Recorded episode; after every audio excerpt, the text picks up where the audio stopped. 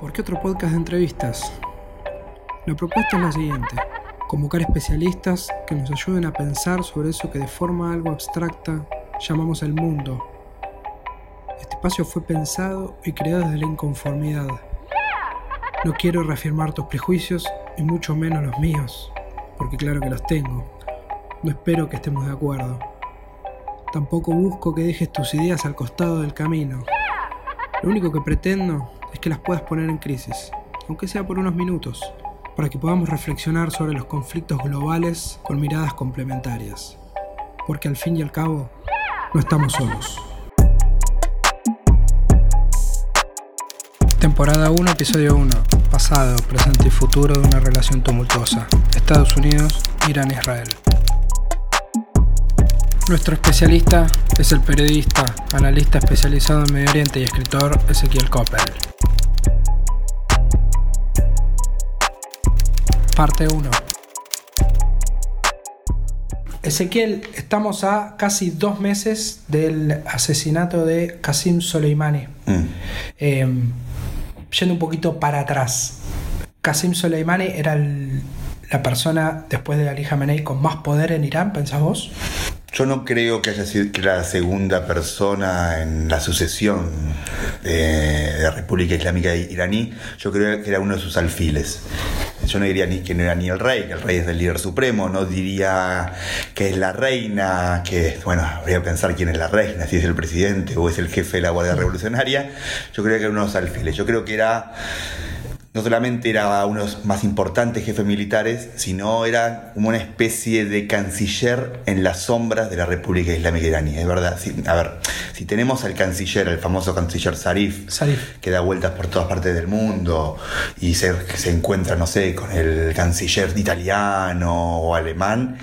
Suleimani era una especie de canciller de las sombras en el sentido que cuando había que juntarse o hablar con algún actor no tan, a ver, ¿cómo, cómo, cómo decir? Occidental. tan occidental o tan maniable o, o tan pot- o, o tan o más tranquilo, si había que juntarse, por ejemplo, con Assad, con Bashar al-Assad, o había que juntarse con, no sé, con los hutis en Irán, o había que juntarse a hablar directamente con, con los iraquíes, a quien mandaban a Soleimani. Soleimani. Eh, yo recuerdo mucho, por ejemplo, eh, en lo que es la ocupación estadounidense de Irak, Sí. en el transcurso que va de 2003 hasta que Obama retira en principio las tropas, en el 2008 hay como una pequeña guerra civil o insurgencia iraquí fuerte contra las tropas estadounidenses.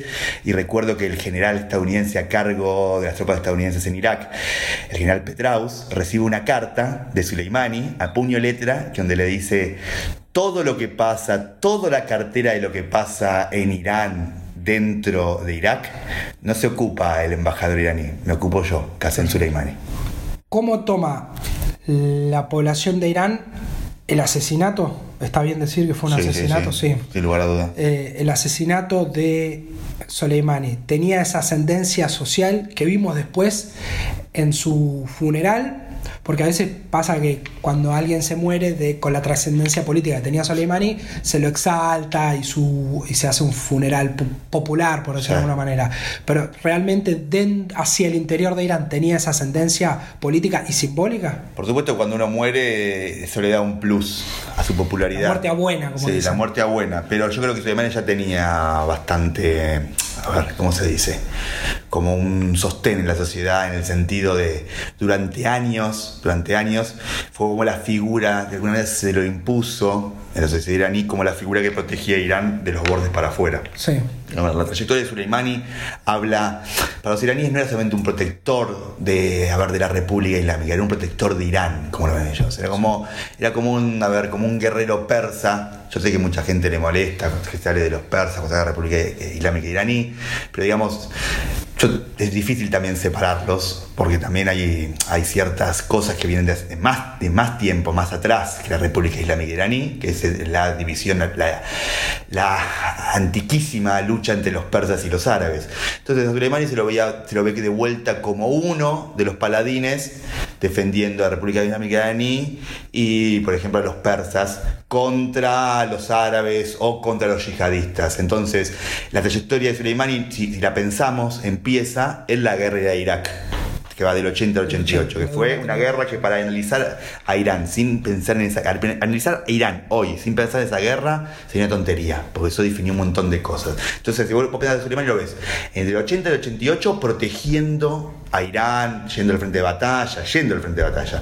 En el 90 lo ves de alguna manera desarrollando el Hezbollah o desarrollando todo lo que son los amigos o las milicias chiquitas alrededor. Los Houthis en Yemen. Sí, eso es mucho, un, poco, un poco más reciente, pero el Hezbollah se lo ve mucho en el 90. En el 2006 se lo ve codo a codo con Nasrallah en el Líbano resistiendo lo que es la guerra con, con, Israel en el 2006.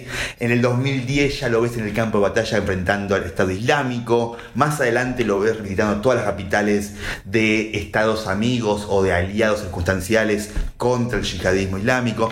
Entonces es, era un paladín de, de una manera para los iraníes, protegiendo a la República Islámica iraní ante sus enemigos externos. Claro, había estado como en todos los partidos importantes. Por supuesto. Haciendo una analogía futbolera. Exactamente, jugó, jugó todas las finales. Jugó todas las finales. Por, supuesto tenía una agenda. A ver, pensar a la República Islámica Iraní a la revolución islámica iraní y, no darse cuenta, no, a la República Islámica iraní y no darse cuenta que es revolucionaria y que como toda revolución quiere expandirse y busca influir. Eso ellos siempre lo dicen, no somos revolucionarios. Yo me acuerdo la frase del líder supremo hoy, mm. en 1981, si no me falla la memoria, diciendo, nosotros no somos algo así como progresistas como Allende o Mossadegh. Claro. Nosotros somos revolucionarios. Claro. Entonces también Soleimani funcionaba un poco también como una espada de la revolución iraní para afuera, para extenderse. Entonces podríamos pensar que Javad Zarif es el canciller del Estado de Irán y Soleimani era el canciller de la revolución. Ah, está buena esa analogía. Sí, sí, sí, sí. Yo creo que Zarif, que es una persona muy, muy inteligente, sí. termina. A ver, es como el presidente iraní. El presidente iraní tiene poder y bueno, tiene un poco de poder en la economía. No tiene ningún tipo de poder en lo que son las relaciones externas o dirán, o dirán para afuera. Zarif tiene un poco de poder como canciller. Es más como un portavoz. Claro. Está bien, como muchos cancilleres. Sí, sí, sí. Pero no tiene mucho. A ver, si hay que manejarse problemas importantes, los problemas importantes de Irán están en Medio Oriente, mandaban a Soleimani. Ahora, a partir del asesinato de Soleimani, se preveía, o no se preveía, se podía pensar que podía haber una guerra. Si uno mira los archivos de esos días donde vos estuviste bastante en los medios, le bajabas un poco, digamos, el precio a esa posible guerra. Claro. ¿Por qué pensabas eso? Porque uno decía, eh, Irán amenaza con guerra total. Donald Trump dice, tengo 52 eh, objetivos para atacarles, tantos como eh, los rehenes de la toma de la embajada en el 79. También trayendo un poco la historia al presente, eso que hacen mucho los, los norteamericanos. ¿Por qué pensás que no ¿Por pensabas en ese momento que no escaló y ahora qué verificás que pasó? A ver, yo dije en el primer momento, y no para atribuirme, lo dije, etcétera, pero me pareció analizando dos cosas. Primero, Irán es un país serio y no va a poner en riesgo su La revolución islámica de Irán duró 40 años por dos cosas. Primero, porque se adaptó un montón de cosas, se fue adaptando, y segundo, porque agarró cualquier peligro cualquier peligro de revolución y lo hizo una oportunidad, de alguna manera. Yo no entendía por qué iba a entrar en una guerra con Estados Unidos directa en un momento económico muy malo y con las mayores protestas ciudadanas en toda su historia. Era como apostar demasiado. Obviamente que la guerra une y la paz divide, eh, que la guerra une y la paz divide, por otro lado, pero es un riesgo demasiado grande en este momento, en el momento que estaba Irán, por otro lado. Segundo, Irán es un país serio, debe ser uno de los países más serios de Medio Oriente y no va a tomar ninguna decisión que ponga en riesgo su revolución.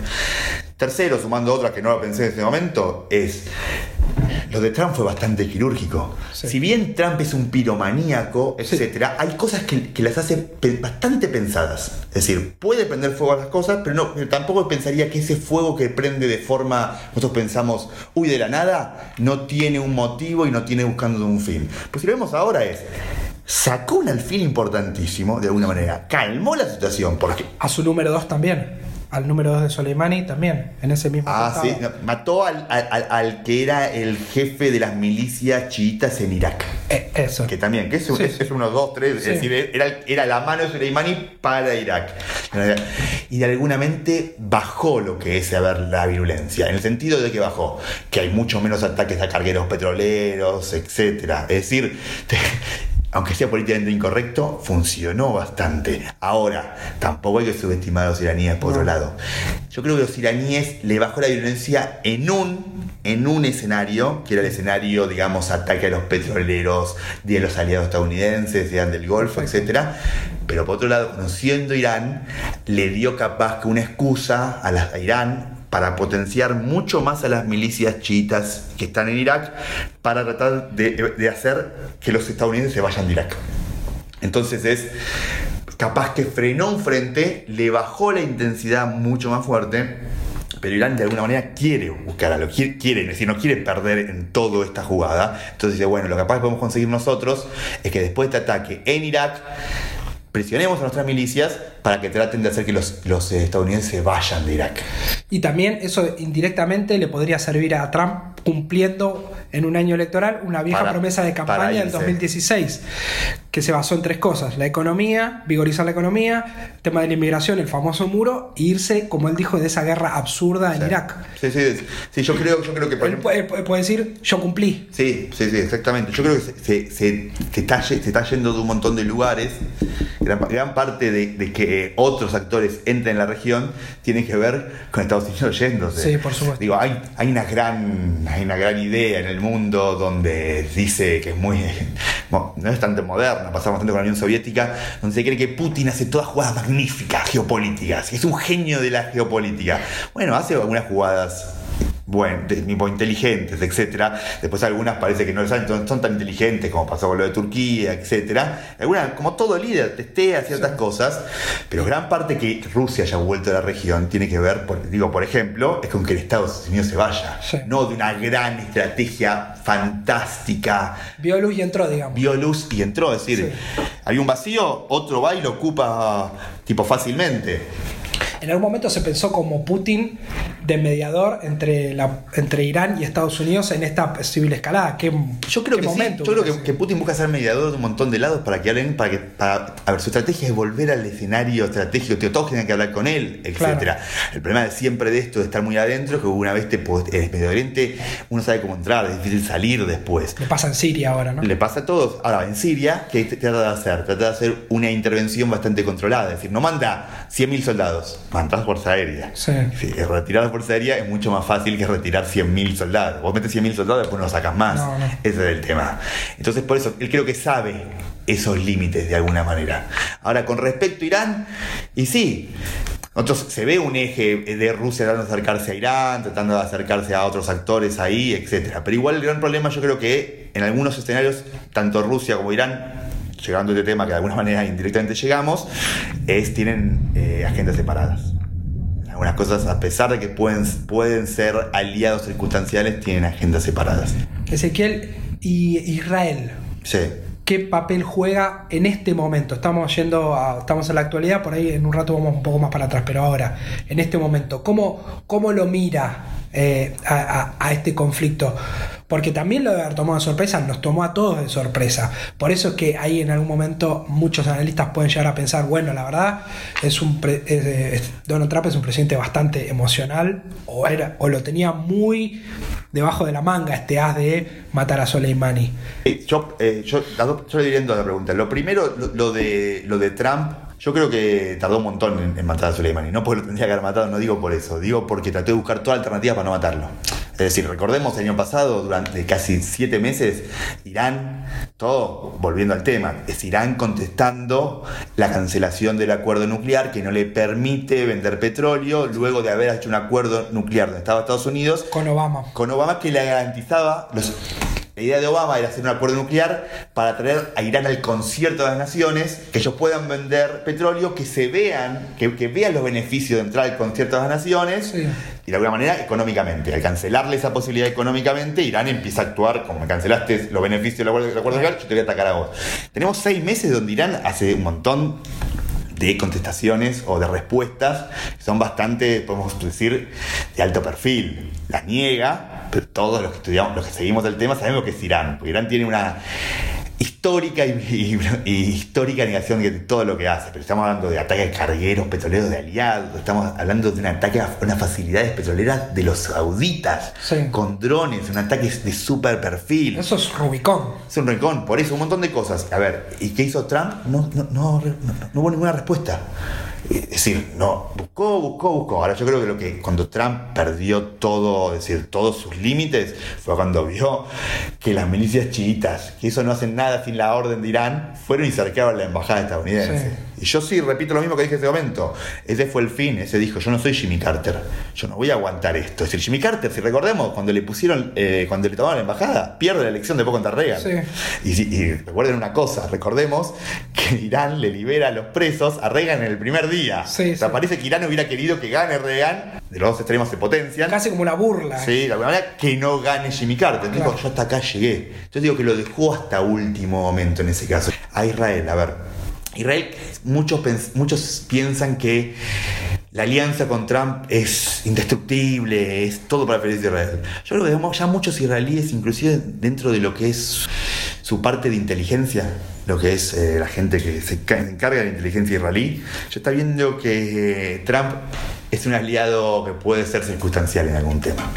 Es decir, como todos los aliados. Como todos los aliados, en, el sentido. Geopolítica. Sí, hay algunos que se quedan más con sus aliados. Podemos hablar de Rusia, con todos los críticos yo soy de Rusia. Es decir, en Siria, Rusia tiene una alianza prácticamente de hace 60 años. Tiene una base, una base naval, su única base naval en el Mediterráneo. Entonces, digamos, la quiere mantener, pero se queda medianamente con sus aliados. Por otro lado, Israel ve que Trump le, le, mueve la embajada estadounidense a Jerusalén. etcétera, pero por otro lado no le va a pelear ninguna de las guerras. Si tiene que irse del norte de Siria cuando está con los kurdos o alejarse, que Israel le sirve un poco porque de alguna manera le pone una tapa a lo que es el desarrollo iraní en Siria, se va. ¿Y consulta Israel? No, de alguna manera. Entonces ya en lo que es el cuerpo de inteligencia la parte de inteligencia israelí dicen, Trump dice que es nuestro super aliado, que está con nosotros, que va a, todos lados. ¿Nos va, va, a atacar Irán en un caso que hay, una bomba nuclear, etcétera? No, no sabemos. Lo más probable es que los mandados lo tengamos que hacer nosotros. Entonces, es, ya están dudando de, algún voy a decir, por ejemplo, dice. Si, si, por ejemplo, pendemos esto, ¿qué pasa el día de mañana? Que yo no creo que pase. El líder supremo iraní le manda una carta a Trump diciendo, sí, me quiero reunir con vos, etcétera. ¿Trump dejaría de lado todo entendimiento con Israel? No, no creo que dejaría, pero no le va a consultar nadie a Israel esa reunión. Si tiene que hacer un nuevo acuerdo con Irán, no lo va a consultar a Israel, lo va a hacer igual. Entonces, lo que ella pensando es, bueno, es nuestro aliado, pero no, no va a apoyar la guerra por nosotros. ¿Por qué? Porque lo vemos a Trump actuando en todo el mundo. Tiene que dejar tirar a todo al costado porque eh, habló con Erdogan y le dijo: Yo me encargo de, la, zona norte de, Siria y tiene que tirar al lado de los kurdos, los tira. Y eso podría perjudicar a Israel. Y es parte de la estrategia militar de Israel: es la guerra la peleamos nosotros solos. No, no podemos. A ver, no podemos contar con el mundo. Pero una cosa es no contar con el mundo, pero tener respaldo militar de Estados Unidos. Y seguramente también el tema de, de que sea un año electoral también en, Israel, meterse en una guerra por ahí no, no, termina siendo lo más conveniente. A ver, Israel está acostumbrado, igual en, en, eh, años electorales y guerras no es tanto como Estados Unidos, lo tienen bastante acostumbrado, ah. de alguna manera. Puede servir, puede no servir, no es que cambie tanto. Si pensamos, es un país que tiene muchas más guerras que, que otros, y las guerras son bastante fortuitas, de alguna manera. Y alguna, y alguna vez, capaz que ahí, a diferencia de otros países, las guerras, no sé, ahí tengo todos los casos. Pienso, pienso lo del 2009, cuando gana Netanyahu por primera vez. Pienso ahí puede haber a favor del gobierno, que la gente se ponga atrás del gobierno, si la guerra no es tan concluyente, que se ponga más o menos en contra. Ahí no sería tanto como Estados Unidos. Sí, pienso en Estados Unidos y pienso que los presidentes estadounidenses no quieren ir a la guerra en el año electoral. Pienso en Eisenhower, en la crisis de Suez, pienso, pienso, pienso en otros actores, pienso como que, bueno, no es tan claro, si empieza una guerra, sé cómo empieza, pero tampoco sé cómo termina. Claro. Y de parte no es que empieza al mes que, que, que termina la elección. Eh, Sería un año con todo lo que pueda pasar en ese año. La va a empezar en enero cuando está toda la elección. Y encima, de alguna manera, la va a empezar en enero cuando está la elección, cuando tengo mi electorado que es bastante, a pesar de que eh, America First es America First, pero retirémonos del mundo porque está complicando nuestros trabajos. Sí, de hecho, uno podría pensar que Donald Trump, eh, antes de que asuma como presidente, sería un presidente al cual una guerra con eh, un Estado al que los Estados Unidos llama terrorista como Irak, él la podría potenciar o aumentar. Y él decía, no, no, de ahí hay que irse. Eso es un, un pantano que nos está costando demasiado dinero para el beneficio que nos da. Yo creo que en Irak, pues el tema, cuando antes hablamos de la retirada estadounidense, si le convendría, si todo esto le termina diciendo, yo creo que Estados Unidos quiere irse de toda la región de alguna manera, yo creo que en Irak, que recordemos que Estados Unidos vuelve a Irak, porque Estados Unidos se va de Irak, Sí. Lo saca, por pedido de Irak vuelve a Estados Unidos. Vamos a ser un poco impopulares. Si Estados Unidos no hubiera vuelto a Irak, es muy probable que la, la- la bandera del Estado Islámico hubiera flameado en el Parlamento iraquí, Iraquí. de Bagdad, de, de alguna manera. Entonces, por otro lado, es. Yo creo que el Estado Islámico hubiera sido muy difícil de derrotar si no hubiera entrado la Fuerza Aérea, la, fuer- la- la Fuerza Aérea estadounidense a, a la cuestión. E Irán también. E Irán también, que es la, Con Soleimani Sí, con- como héroe de esa guerra. Fue una cosa así, fue una cosa como eh, la Fuerza Aérea estadounidense, eh, tropas, eh, milicias chiitas en el terreno, un know-how de general iraní como Soleimani y apoyo kurdo. Eso es lo que derrota. Ahora, si la Fuerza Aérea estadounidense, todo eso no sirve ni un poquito, porque lo, lo que termina dando vuelta a la cuestión es que el Estado Islámico no tiene, no tiene Fuerza Aérea.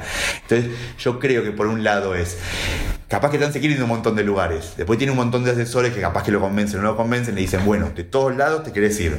Ahora, si vos querés un momento tu estrategia es parar Irán en la región, te puedes ir de todos lados. Lo que más es una cuña contra el desarrollo iraní es estar en Irak, donde es parte Claro. del corredor de Irán Sí. hacia, eh, hacia el Hezbollah del Líbano. Entonces es, bueno, no te vayas tanto. ¿Con qué decirte? Ahí quédate un poquito. Irán ahora va a presionar mucho más.